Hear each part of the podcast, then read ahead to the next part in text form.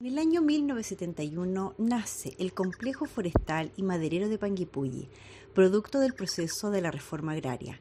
Fue la mayor empresa estatal forestal en la historia de Chile, dependiente de la Corfo, formada por aproximadamente 20.000 habitantes y que abarcó cerca de 400.000 hectáreas en la región de los ríos. Luego del golpe militar, se mantuvo una brutal y permanente ocupación militar en el poblado y sus alrededores, con cientos de víctimas entre ejecutados, desaparecidos, presos y torturados. En diciembre de 2017, el Consejo de Monumentos Nacionales declara Monumento Nacional 14 bienes del complejo, reconociendo la importancia y su valor de su historia obrera forestal y de las graves violaciones a los derechos humanos cometidas contra sus habitantes. Para el año 2019 se forma la Corporación de Expobladores Históricos de la Cordillera de Futrono, formada por antiguos habitantes de este asentamiento, y que en esta ocasión tenemos a su presidenta para contarnos su historia personal y cómo llegó a liderar esta organización. Aquí está con nosotros Antonia López. Bienvenida Antonia y gracias por aceptar esta invitación. Oh, gracias a ustedes por invitarme. Antonia López Mendoza Mendoza, parte de mi madre. Es súper importante. Eh, no, gracias por la invitación y, bueno, es súper importante que me conozcan un poquito más eh, para que sepan quién soy en realidad y por eso acepté la invitación. Así que gracias. Así es, Antonia. Bueno, antes de ir integrando por la corporación a la cual tú representas, me gustaría que nos cuenten un poquitito, eh, para los que no te conocen, dónde naciste, dónde estudiaste. ¿Quién es Antonia López? Bueno, yo eh, soy nieta, hija de personas que vivieron en, la zona de la cordillera acá de Cotrón. Yo nací, de hecho, en, Valdivia, pero mi mamá vivía en Río Chico. ¿ya? Eh, entonces crecí toda la vida con el río Chico en mi cabeza, sin pensar eh, lo, lo, que significaba para cada una de las personas la que yo represento. ¿ya? Eh, mi abuelo, mi abuela, que quedó en la zona de la realidad, ella falleció acá. Un poquito el volumen. Ay, ahora te escucho bien. Sí que se había bajado el volumen. Eh, crecí por esas cosas de la vida, llegamos a un lugar donde mi papá tuvo trabajo, que fue el mundo del Guanaco en Tequirí, pura, en la octava región. Nunca entendí mucho el tema de, del lugar en que llegamos, porque, pero sí recuerdo que vivía mucha gente, vivía mucha gente, era como mucha familia en un solo lugar, eh, donde hacían fiesta y de eso tengo como recuerdo que yo me metía debajo de la mesa y veía los pasitos ahí donde bailaban pero había mucha gente en, este lugar, era una casa muy grande, a la que le decían el chalet. Ahí estuve por harto tiempo, luego de eso mi papá logró tener una casa, una casa a la orilla del camino en donde él mismo trabajaba. Y así transcurrió mi vida hasta hace ya unos cuatro o cinco años. En realidad yo siempre venía para la zona, siempre. Desde, siempre. con el, con el territorio acá. Territorio. Eh, no entendía mucho por qué la señora que hacía la comida en el internado, yo estuve en el internado por el tema de viajar y todo, ella siempre me daba más, más huevito a mí en mi pancito, ¿ya? Pero ahora entiendo por qué, porque al final toda esta gente que estaba en ese lugar, veníamos de acá arriba. Toda esta gente era de acá, de la zona, era de Río Chico, del, del pueblo de Río Chico, de, de Los Baños, de Arquilhue, de de Choyel, ¿cierto? Toda esta zona, toda la gente era, éramos todos de acá. Y como niño uno no logra entenderlo, porque toda esta gente, todos eran como amigos y en realidad ahora, ahora yo entiendo todo. Con, eh, a través de la organización me di cuenta que siempre estuve rodeada de la misma gente de donde yo nací. ¿Entienden? En el fondo igual crecí junto a ellos, junto a uno más que otro, pero en realidad mi entorno era de acá de Río de la comuna Mira, por eso, bueno, me imagino por esta historia que tú me estás contando, es que te atreviste también a, liderar, eh, como en la primera línea, podríamos decir, em, esta organización que se fue de a poquitito se fue formando. Cuéntanos un poquitito de, cómo desde tu historia de vida, qué, pasó que tú dijiste vamos a, vamos a crear, eh, quizás le vamos a dar vida a esta familia, porque lo que entiendo que eran como una especie de familia. Sí, pues, por eso digo, o sea, eh, yo ahora recién, hace un par de años atrás, logré entender eh, por qué toda esta gente que estaba, claro, fueron las mismas personas que vivían acá, todos se conocían, en realidad siempre viví en el entorno de lo que significaba Río Chico para mi familia. Y la persona que trabajaba en el colegio eh, venía de acá arriba, los compañeros que tenía también eran de acá, entonces era una gran familia que se trasladaron todos a un lugar, ¿cierto? Porque aquí ya no, no podían estar, o sea, le quitaron toda la, la posibilidad de, de, poder seguir viviendo acá, pero ellos igual se arreglaron para estar juntos en otro lugar. Así fue como llegaron a este fondo Guanaco, ¿cierto? Donde habían, y en distintos lugares había esta gente y venía como de todos lados. Entonces, recién ahora, como digo, logré entenderlo. Y bueno, y esta organización partió porque una que yo crecí, como te decía yo, cuando yo estuve en mi cabeza, mis tíos sufrían mucho por el tema de no poder volver a ese lugar ya que su madre murió en la zona. Los militares la atendieron en un hospital de campaña que viene activo y, y luego de eso ella seguía muy enferma, con mucho dolor, ella quedó con mucho dolor. La enviaron a Valdivia y ella después nunca más volvió. Mm. Ella no volvió a Ella falleció, nadie supo cómo, por qué, de qué fue en realidad que falleció, pero acá la atendieron, la atendieron los militares en el hospital de campaña y de ahí nunca más lograron volver a verla con vida a, mi abuelo.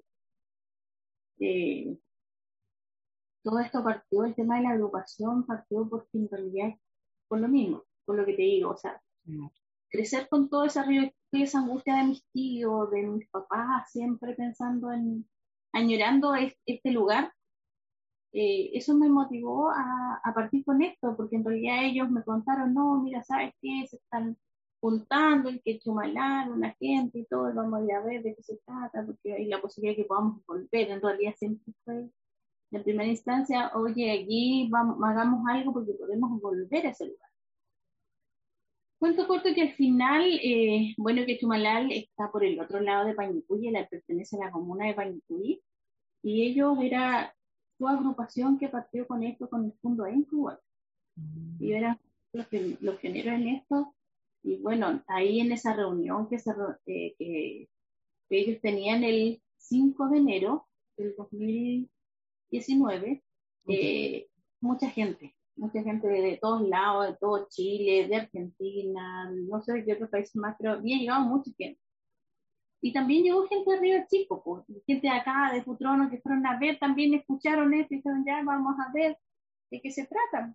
Esa fue como la primera reunión, como para poder eh, conversar después de muchos años. Claro, y en realidad la conversación era súper, pues yo le dije, a ver, pero ¿cómo hicieron esto? Eh, yo siempre he tenido ese tema de, ayudar a otros, de ayudar a otras mujeres, de ayudar a otros eh, desde mi trinchera, desde lo que yo puedo.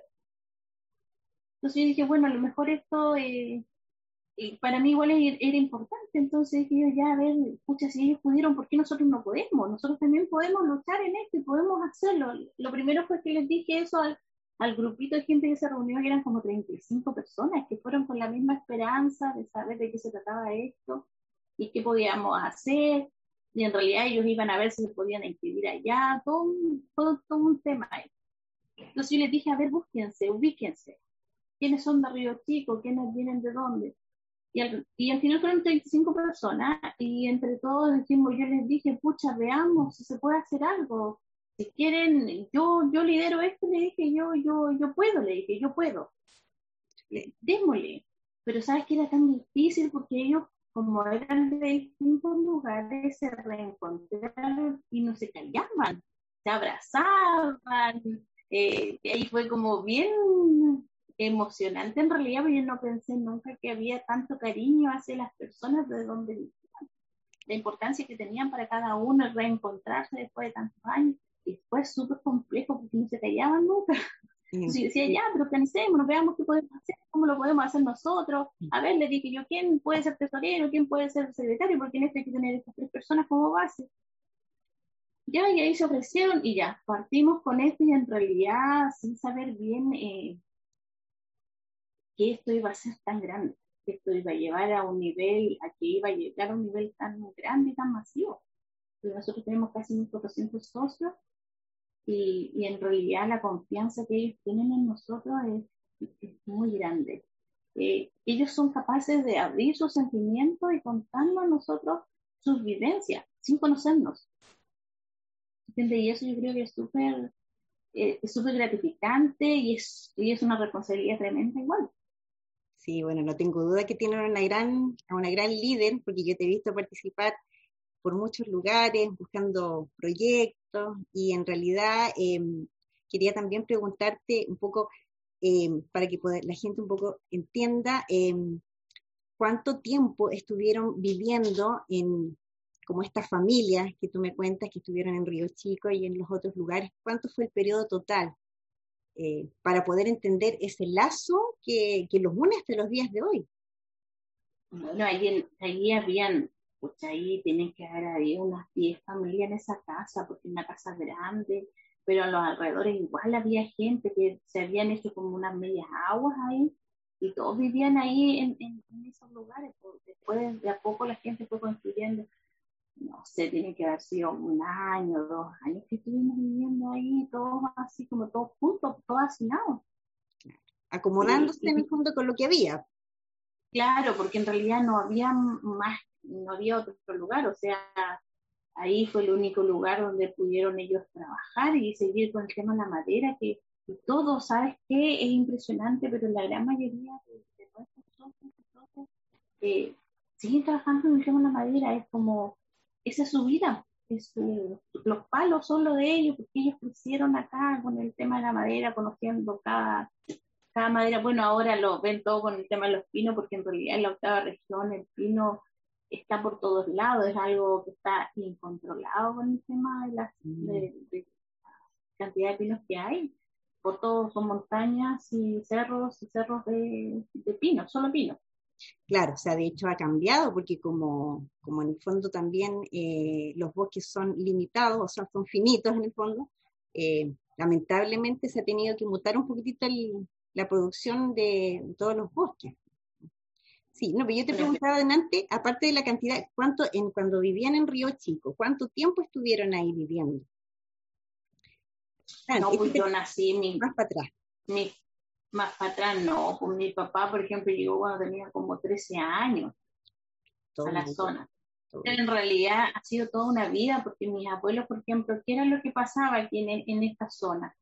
Eh, por ejemplo, mi, algunos de mis tíos nacieron en Choscuenco, es lo mismo de acá de la zona, otros en Enco, eh, otros nacieron allá arriba en Río Chico, pero todos así como en, el mismo entorno. Mi papá igual, vivieron en Carrán, luego eh, la mayor parte de su juventud se casó y todo aquí en, en Río Chico, aquí en Cutrón. Río Chico, específicamente, ¿dónde queda? Para la gente que no lo tiene Chico, claro. Lo que es que Río Chico para encontrarles es como bien complejo porque en realidad tienes por acá el el punto archivo, ¿cierto? Y archivo se dividiría en dos, eh, en dos, a ver, ¿cómo En, en dos, dos, lugares, o no, dos sectores en realidad. Eh, archivo ganadero y archivo forestal, ¿ya? En eso se dividía archivo, todo lo que era archivo que son 9.050 hectáreas más o menos. Son muchas hectáreas, pero ese archivo ganadero, el archivo forestal son bastantes hectáreas más. Esto queda al sur de Willow Willow. Por decirlo, a ver, está Willow Willow por, el lado de Neltume, ¿cierto? Y acá está el fondo Arquirwe y el Río Chico queda como en medio. Mm, ya, o sea, está como bien para allá. No es que uno pueda, por aquí vaya Río Chico, no, uno tendría que pasar por el fondo, ¿no es cierto? Tienes que pasar por el fondo. Claro, claro. De hecho, ahí estaba el Camino Internacional el Tume que hemos hemos hecho lo posible por encontrar ese, ese camino, encontrar el rol, encontrar, no sé, algo que, que diga que ese, que ese camino era un camino público, ya que ahí se invirtió, el Estado invirtió en puentes, invirtió en arreglar esos caminos, ¿cierto? pero no hemos logrado encontrar eh, la información exacta. ha sido mm. súper difícil. Sí, porque han pasado estos años igual.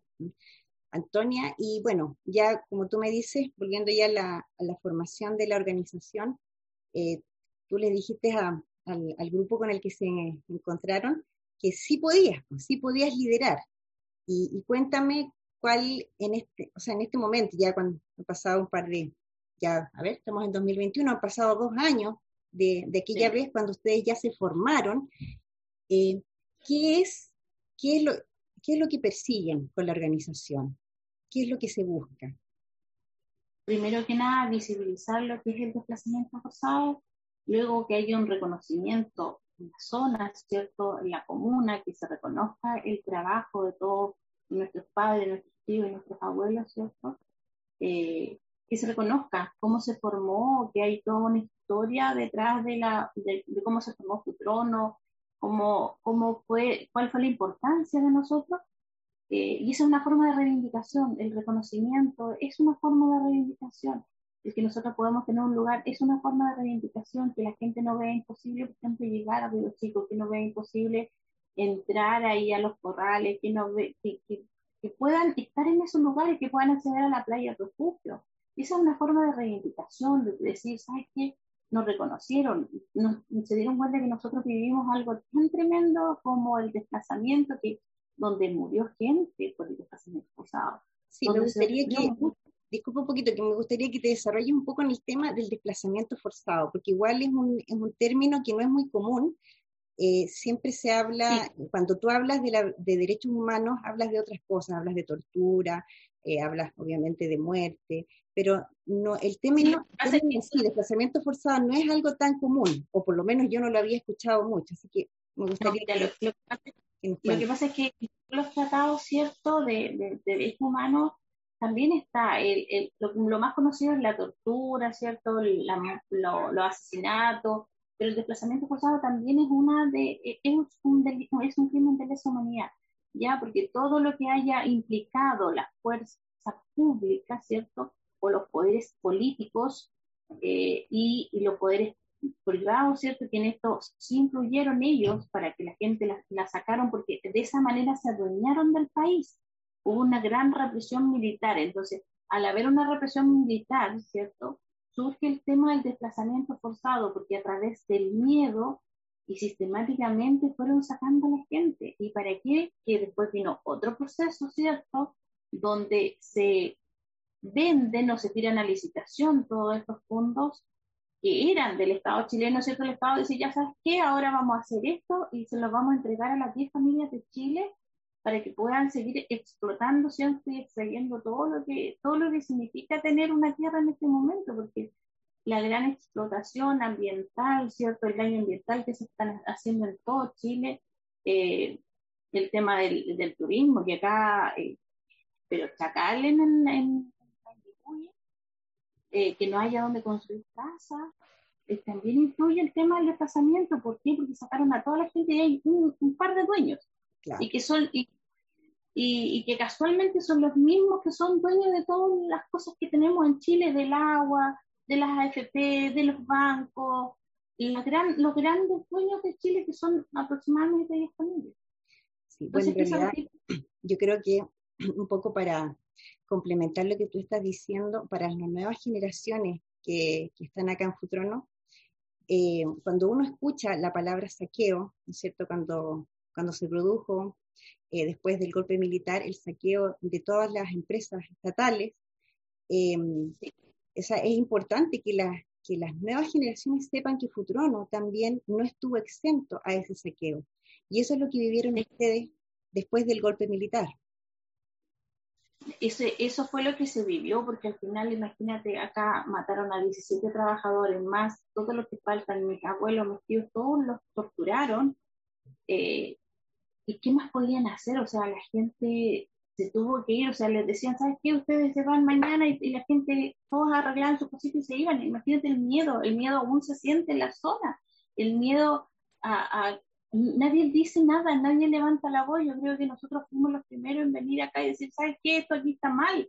Y al final la misma gente nos decía, uy, pero ellos son como que te tildan de mala manera o te dicen que por reclamar está ahí revolviendo el gallinero, como me dijeron por ahí, pero el reclamar es porque nosotros, muchas de las personas que nosotros, que están detrás de nosotros, son personas que no levantan la voz por el miedo, por cuando fue el tema del estallido social les volvió a dar el mismo miedo. De hecho, acá llegó un señor y dijo, por favor, bórrenme del libro, bórrenme del libro porque yo tengo miedo. Yo creo que justamente por eso mucha, ah, yo creo que hay gente también que, que les ha preguntado por qué si esto, esto que, que, vivieron, que vivieron todos los habitantes de Río Checo pasó en el año, a ver, estamos hablando de los años 80. Del 73 al casi el 87, 88. Claro, más de alguien, claro, y más de alguien les puede haber preguntado, pero ¿por qué ahora? Estamos en el 2020, ¿por qué ahora? Yo creo que tú acabas de dar la respuesta, por el miedo. Por el miedo. Lo que pasa es que el miedo es algo que se lleva en el ADN. imagínate, nuestros papás eran súper jóvenes cuando los torturaron, ellos vieron todo esto, quedaron con miedo. El miedo es algo que. Y ese miedo te lo inculcan a ti también. O sea, no, no digas esto porque puede pasar esto. O, o, andar en silencio, no te metas en nada, porque es lo que te. A mí, por lo menos, mi papá me decía: no, no hay que meterse en nada, no, no te metas en nada, porque en realidad eh, eso les, causaba miedo el hecho de estar en, y, y reclamar o, de, o decir algo en contra del sistema neoliberal este que nos impusieron, ¿cierto? Porque este fue un sistema que nos impusieron, que así es la forma de vivir, lo más individual posible, ¿cierto? No en comunidad como se vivía antes, porque antes se vivía en comunidad, donde la gente... Como, vivían, como vivían en pueblos, en, Río Chico, bueno, y en todos los otros lugares y eso ahora ya no se ve ahora, pues ahora cada, cada uno como que mató su, su, piojo, como se dice, y escuchar, eh, claro, escucharlos, escucharte en el fondo de cómo era la vida antes, em, es algo completamente distinto a cómo está el país hoy en día. Y sabes que tú le preguntas a cualquiera de, de nuestros socios o socias, dicen algunos, dicen yo volvería. Yo vuelvo a ojos cerrados a pesar de que cuando yo conocí a Dios, yo dije, qué atroz. ¿Cómo lo hacían ellos para llegar hasta acá? No son, son 23 o 20, son poquitos kilómetros desde acá del cruce de Arquillo hacia arriba. Pero ellos lo hacían caminando. Claro, porque en ese tiempo no había, no había como ahora, porque está casi todo pavimentado. en tractor, en el coloso del tractor, ¿cierto? En, en, en caballo, en lo que pudiera llevarlo, pero lo hacían caminando. Imagínate que a, esta hora, allá está oscuro, ya no hay, no hay, hace frío en un lugar tan inhóspito, lo, encontré yo, o sea, yo con las comodidades que crecí y todo, ¿cierto? Pero yo decía, ¿cómo pueden amar tanto este lugar? Claro, porque era la, la convivencia, el vivir en, en, comunidad, el que se ayudaban unos con otros, que era una vida totalmente sana, donde ellos sembraban y cosechaban su alimento, donde crecieron, donde han vivido toda la vida, o sea, vivieron toda la vida ahí, entonces por eso lo aman tanto ese lugar. O sea, si yo a mí me dice ahora, oye, entonces te quería ir a vivir en comunidad, ya lo intentaría, te juro que lo intentaría con toda la fuerza y la idea es hacer algo así, volver a ese lugar. De, de, a lo mejor de una forma distinta, pero volver. Claro, pero llegar a eso. Bueno, y como lo conversábamos antes de, partir con, la, conversación de ahora, que también eh, todos los habitantes de Río Chico formaron parte de la economía local. Sí, eso, bueno, ahora lo descubrimos hace muy poquito eh, en la conversación con, con una señora por ahí, de que en realidad eh, nosotros no habíamos visto eso, o sea, el crecimiento económico de su trono eh, fue gracias al complejo maderero Panguipulli, porque la gente en esos años se le empezó a pagar, ¿cierto?, con plata, la gente ya no tenía la pulpería en, allá arriba entre medio de los cerros, sino que ya tenían que venir a su trono a comprar y la gente lo esperaba con ganas porque venían los de arriba y venían y venían con plata, entonces el crecimiento económico de su trono sí, sí fue importante, o sea, sí fue importante la gente del complejo porque con ello fue, vino un crecimiento a nivel local. Sí, y aprovechando de, preguntarte que en el fondo esta, este es una comunidad, digamos, que hoy en día igual está presente en Futrono, pero obviamente desde otros puntos de vista, o sea, ya ellos están trabajando, se dedican a otras cosas, me imagino. Por lo tanto, son parte eh, integral de la comuna. ¿Cómo, cómo eh, sientes tú que has recibido eh, cuando se formalizaron como organización, formando parte activa de Futrono? ¿Cómo, ¿Cómo sientes tú que fue la acogida en la administración municipal local? Yo pienso que ellos en realidad no nos recibieron, no nos recibieron muy bien. Yo creo que ellos tenían como aquí había como, la impresión que me dio era como que todo era como muy parejo, muy estable, muy, la gente de muy bajo perfil, de hecho no hay muchas organizaciones. Las organizaciones a nivel de, de, comuna o, de junta de vecinos tampoco están, tan, hay muchas, entonces eh, la acogida no, fue muy buena en realidad, porque nos vieron así como que nosotros éramos comunistas como que el hecho de reclamar te hacía comunista. Pero en realidad eso es un prejuicio que tiene la gente o, o tiene que hay mucho prejuicio por, por el tema de, de, gobierno en la zona, porque en realidad el, reclamar tus derechos eh, no te hace comunista. Eh, ellos no estaban acostumbrados a que nadie dijera nada, nadie dijera nada de la empresa, por ejemplo, la empresa Taquiwe, que prácticamente aquí a los latifundistas aún se les rinde pleitesía y que lo encuentro tremendo porque nosotros todos, todos, todos, todos somos relativamente, o sea, todas las personas nos debemos respeto y somos iguales. No porque uno tenga más plata o menos plata, eh, deja de ser menos persona. O no porque tú no tengas plata no puedes reclamar por tus derechos en un consultorio, por tus derechos en un registro civil, por tu derecho en un municipio, o sea, tú tienes derechos y la gente tiene que conocer que tiene derechos como también tiene obligaciones. Pero nosotros tenemos, tenemos derecho a exigir una buena calidad de educación, tenemos eh, derecho a, a, a, decir, ¿sabes que La salud me molesta, no me gusta que me atiendan así, yo quiero que me atiendan de esta otra manera porque es un derecho. ¿Me entiendes? Entonces, es todo un tema que ellos aquí mantenían todo así todo de bajo perfil, la gente como que seguía la... ¿Y te acuerdas que yo te hablé de la bicicleta? Yo creo que aquí muchos eh, andaban en bicicleta, eh, andamos en bicicleta porque aquí todo tranquilo, atendemos bien a los, a los turistas y nosotros seguimos dando, haciendo bicicleta y tratando de sobrevivir en esto, pero sin reclamar, sin exigir, sin exigir que, o sea, por lo mismo que pasó en el liceo, tú puedes decir, mm. pero ¿cómo, ¿cómo nadie dijo nada? O sea, tenemos concejales que están a cargo de la educación y cómo no se dieron cuenta o, o, o por, y por qué no, no nadie nadie nadie se dio cuenta de todo lo que estaba pasando pues nos sentamos todos y, nos, echamos la platita al bolsillo y no hacemos nada. Dejamos que en estos 30 años se dejó que esto, esto era planito, todo era planito. Y nosotros venimos aquí a decirle, no sabes qué, ustedes tienen muchas cosas bajo la alfombra y, hay que sacarlas a la luz y tiene que haber un reconocimiento para nuestra gente, porque, porque lamentablemente aquí no había un reconocimiento, no había reivindicación para nuestra gente. Bueno, pero a pesar de que el camino ha sido un poco difícil, eh, yo sé que hace un par de semanitas tuvieron una grata noticia. Por un lado, eh, tienen eh, el, tema del, de la posta, del, del lugar que... A ver, cuéntanos un poquitito del, había un bien que es del Estado y que pasó a ser municipal. Sí, sí. Eh, eso es súper, ha sido súper importante y en realidad igual como me pasamos con un poquito raya, pero al final no importa. Nosotros, no importa que, el Ceremi de Bienes Nacionales haya dicho que había una tremenda gestión desde el municipio porque han pasado muchos alcaldes, más de 30 años, y que ellos ninguno había reclamado ese lugar para la comunidad. ¿ya? Eso lo quiero dejar súper claro, porque en realidad eh, nosotros fuimos los que reclamaron, reclamamos por ese lugar que el privado, en este caso los, la familia Jürgen Polman, ¿cierto? ellos, ¿no es cierto? Polman, ellos hacían uso de este lugar sabiendo que esto no era de ellos.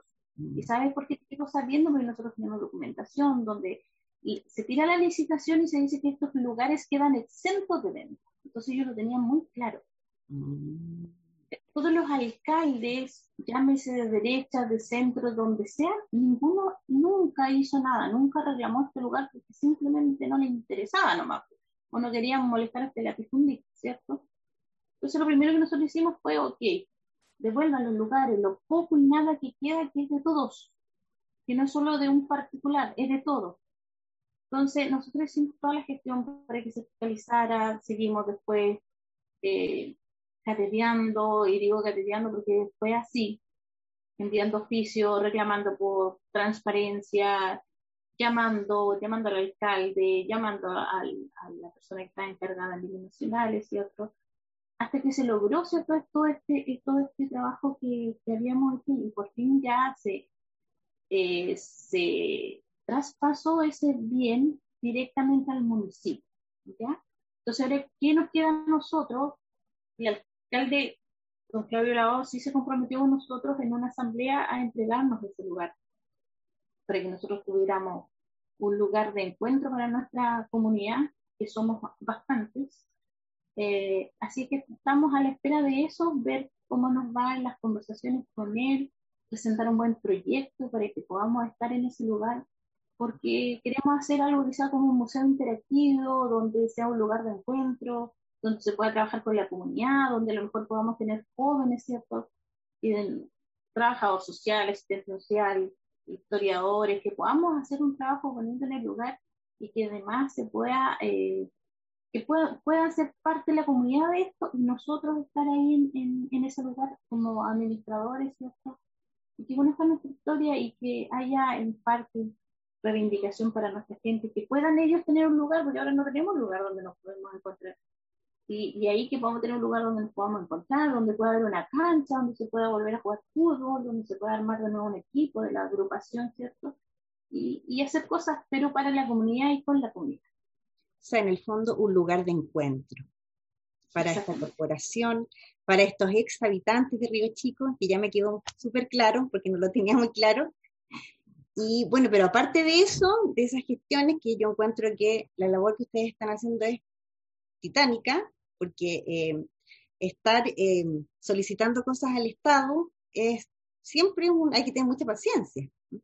Así que en ese sentido, sí, en ese sentido yo creo que hay que eh, valorar y destacar ese tremendo logro que, que van a tener seguramente en, en los próximos meses, eh, como, como bien tú comentas, el alcalde se comprometió con, con, ustedes para poder hacer el traspaso.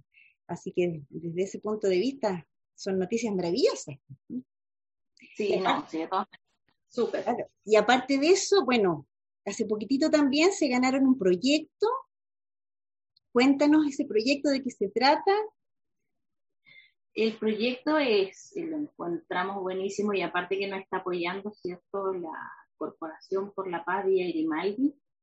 Eh, hemos hecho muy buenos nexos con ellos, así como con el Museo en el Tume, entonces a través de ellos postulamos a un, a un proyecto del Ministerio de Justicia, el cual lo ganamos. Eh, vamos a hacer entrevistas que van a quedar, se llama archivo oral.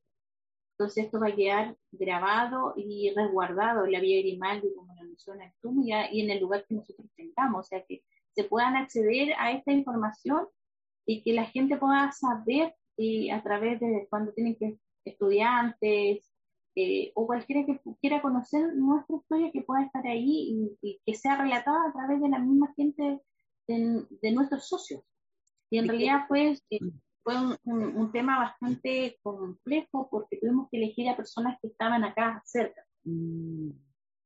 Por, por, el tema de pandemia, igual ha sido un trabajo de, complejo por el tema de pandemia, pero aquí estamos dando la lucha, seguimos pasando seguimos haciendo cosas.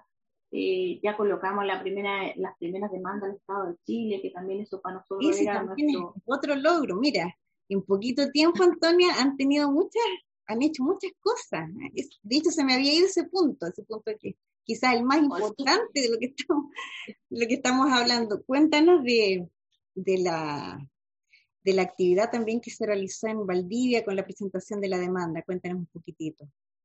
Eh, bueno, yo creo que lo que yo les decía a, a todos es que en realidad ahí está, eh, lo presentamos en un juzgado civil, en el primer juzgado civil de Valdivia, eh, y ahí está plasmado, en esos papeles está plasmado todos estos dos años de trabajo, ya que cuando tú presentas una causa donde tú tienes que demostrar que esto, que esto pasó, entonces tú tienes que llevar, uno tiene que llevar las pruebas. Señor juez, sabe que nosotros tenemos esto y aquí tenemos nuestras pruebas entonces se hizo un trabajo de cartografía, un trabajo psicológico, de historia, eh, de jurídico, donde se demuestra, ¿cierto? Con todo este informe, se demuestra eh, que hubo una violación de derechos humanos, ¿cierto? El desplazamiento forzado. Eh, nos ha ido bastante bien con eso, estamos trabajando con las otras agrupaciones donde formamos un equipo eh, de todas las agrupaciones hay un equipo de profesionales detrás mm. nuestro, tenemos ayuda de, de, la Universidad Austral, ¿cierto? De la Universidad de Chile, con distintas personas que nos apoyan, antropólogos, eh, psicólogos, periodistas, historiadores, entonces hemos formado un muy buen equipo y, y, nos reunimos cada 15 días o toda la semana y todo el trabajo que hemos hecho durante estos dos años está plasmado ahí, está en esos papeles que, ingresaron por la primera, las primeras demandas y luego de esto tenemos que ver cómo sigue esto, ya que ahora de nuevo se amplió el estado de excepción, así que eso va, va, a significar retraso. Va a estar un poquito más eh, lento el proceso.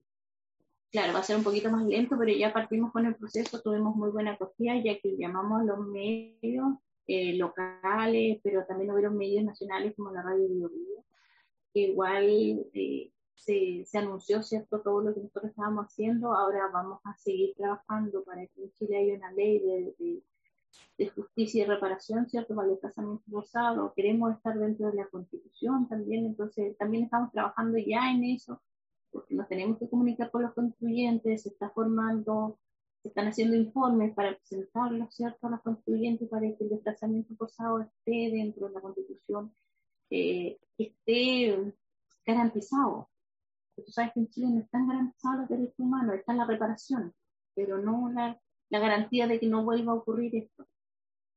Yo creo que justamente lo que tú estás comentando eh, es muy importante en el sentido de conocer la historia real, visibilizarla. O sea, esto pasó acá en Futrono.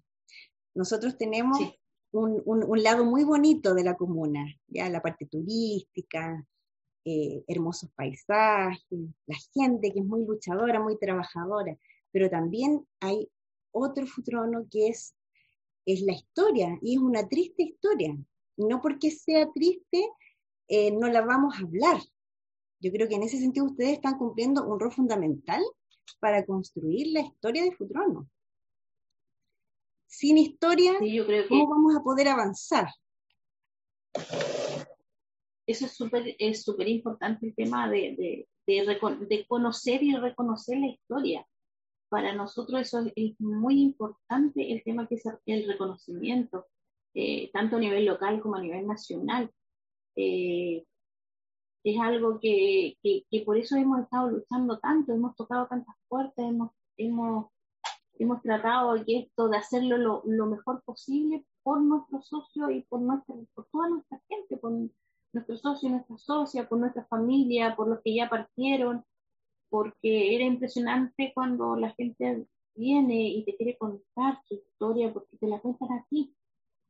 Y, y a veces ni siquiera la comentan con sus hijos, o porque simplemente la vida no les, no dio tiempo para contar lo vivido. Ya no se daba el espacio, no, no estaba el espacio, porque bueno, me imagino que después del estallido social, también yo creo que ustedes como corporación algo les pasó. ¿Qué, les pasó cuando, porque una cosa es, formarse, ¿no es cierto?, como corporación, tratar de luchar por, la reivindicación en el fondo, eh, pero igual era muy difícil en un país antes del estallido social. Después, ¿qué, cómo lo vieron después del estallido social?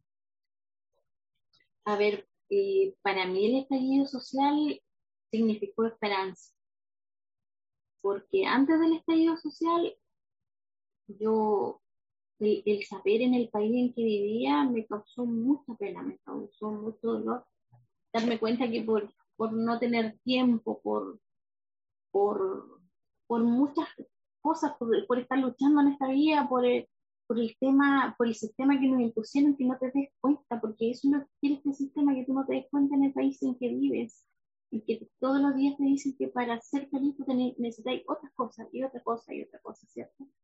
Y estuvimos así 30 años, hasta que muchos, muchos abrimos los ojos y dijimos, no, esto no puede seguir así. Y, y para mí fue esperanza, fue alegría el saber que no solo yo abría los ojos, sino que éramos muchos que abrimos los ojos, que nos dimos cuenta que, que despertamos de ese sueño que nos inventaron y, y que por fin dijimos, ¿sabes que esto no está resultando? Esto no está bien. Nos mintieron porque ya a esta altura ya deberíamos tener el, el, la pensión, ¿cierto? Digna para nuestros viejitos que no la han tenido. En 2020. Eh, claro. En 2020.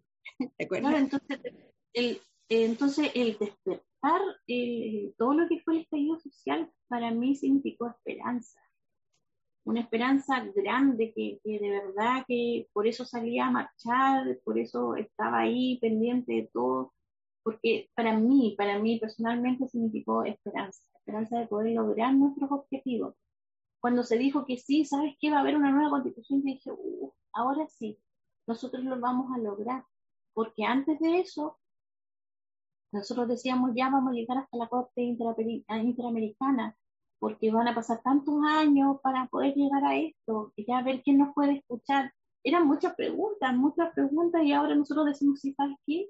Ahora tenemos mucho más, más esperanza de que esto se logre, con todo lo que ha pasado en Chile, con, todo con todos los despertares que han habido, con toda la gente que ha despertado y que ha dicho, ¿sabes qué? Esto no me gusta. Qué bueno que se está haciendo esto. Qué bueno que hay un, hay una agrupación no más FP, que, que bueno que están diciendo que la salud en Chile no es, la que nos prometieron. Nada de lo que nos prometieron ha, ha sido, simplemente han sido 30 años que no han tenido viviendo en un sueño que no existía, que no era el país que nos prometieron. Así es, así ha sido. Lo bueno es que somos muchos, estamos remando para que este país cambie. Y bueno, un poco ya para ir terminando, Antonia, eh, cuéntame cómo tú ves eh, la corporación, ya no sé, cómo te la imaginas, en qué crees que van a estar en unos 5 o 10 años más, qué se viene. Esperamos tener, tener un lugar de reencuentro, ¿cierto? Primero que nada, eh, esperamos tener un lugar en Río Chico, esperamos que nuestras demandas lleguen a puerto sobre todo eso, para entregar un poquito de dignidad por todo lo que vivió nuestra, nuestra gente. Eh, dignidad, dignidad para, para nuestra gente, yo creo que eso es lo más importante para ellos. El que, el que ya eh, tengamos un lugar de reencuentro es algo, eh, es algo grande. Y yo sé que lo vamos a lograr porque cuando a mí me cierran una puerta, yo voy y, toco la ventana y si esa ventana no me la abren, la voy a tocar otra y así voy a seguir porque así lo hemos hecho hasta el momento. Y hemos logrado cosas que a lo mejor muchos pensaron, no, ¿saben que esta señora anda andando, anda haciendo ruido? No, nosotros aquí no vinimos a eso. Nosotros no nos reunimos porque se nos ocurrió. Aquí se, nos reunimos porque, porque nosotros tenemos la convicción de que lo que nosotros estamos pidiendo, estamos exigiendo, es un derecho nuestro. Y no por, o representar un lado u otro de, político. Es porque yo, Antonia López Mendoza, que puedo pedir y exigir que a mí se, me, no se me vulneren mis derechos. Y eso, eso uno tiene que decirlo claro, siempre. Claro, claro, preciso y conciso. No, no andar a vuelta. Esto es lo que nosotros queremos. Así que nosotros, nosotros queremos un lugar donde tengamos un lugar para reencontrarnos. Es lo primero. De ahí iremos, iremos avanzando en todo lo que viene. Sabemos que es un proceso difícil, pero también sé la fuerza que tengo y la que tienen todos nuestros socios y socios. Sin duda, lo veo, o sea, con la conversación que, que hemos tenido ahora, imagínate, partieron en el 2019, estamos en el 2021 y han tenido muchos logros. Así que no tengo duda que les va a ir excelente y que van a conseguir todas sus metas que se están proponiendo. Y bueno, aquí hay que seguir dando la, la pelea que no es una no es una lucha que se nos ocurrió nada más, sino que necesita nuestra gente, cada una de las personas que, que, han partido con la esperanza de que nosotros vamos a poder lograr, aunque sean cosas mínimas, lo vamos a seguir haciendo. Y que haya un lugar donde los jóvenes puedan conocer su historia y, puedan saber de todo, de toda la gente, de su abuelo, su tío, de su gente, conocer un poquito más la lucha que ellos dieron también en, en, en, esos años, que eran años mucho más difíciles que ahora. Entonces, ¿por qué nosotros no vamos a poder ahora con todas las posibilidades que tenemos. Así es, Antonia. Bueno, yo te quiero dar las gracias, eh, que te hayas dado el tiempo. Yo sé que están con muchas cosas, pero igual logramos, logramos coordinar esta, esta conversación común y silvestre, como, como lo decimos siempre. Así que nada más que desearles que les vaya muy bien y cuenten siempre con el apoyo del, del programa. Aquí vamos a estar eh, esperando por alguna buena noticia que quieran comunicar. Gracias, gracias por la invitación. Eh, no, es súper importante que nosotros las personas, como dice el, el, programa, ¿cierto? Común y silvestre, también podemos lograr cosas. Y, solo necesitamos organizarnos para poder hacerlo, nada más. Así es.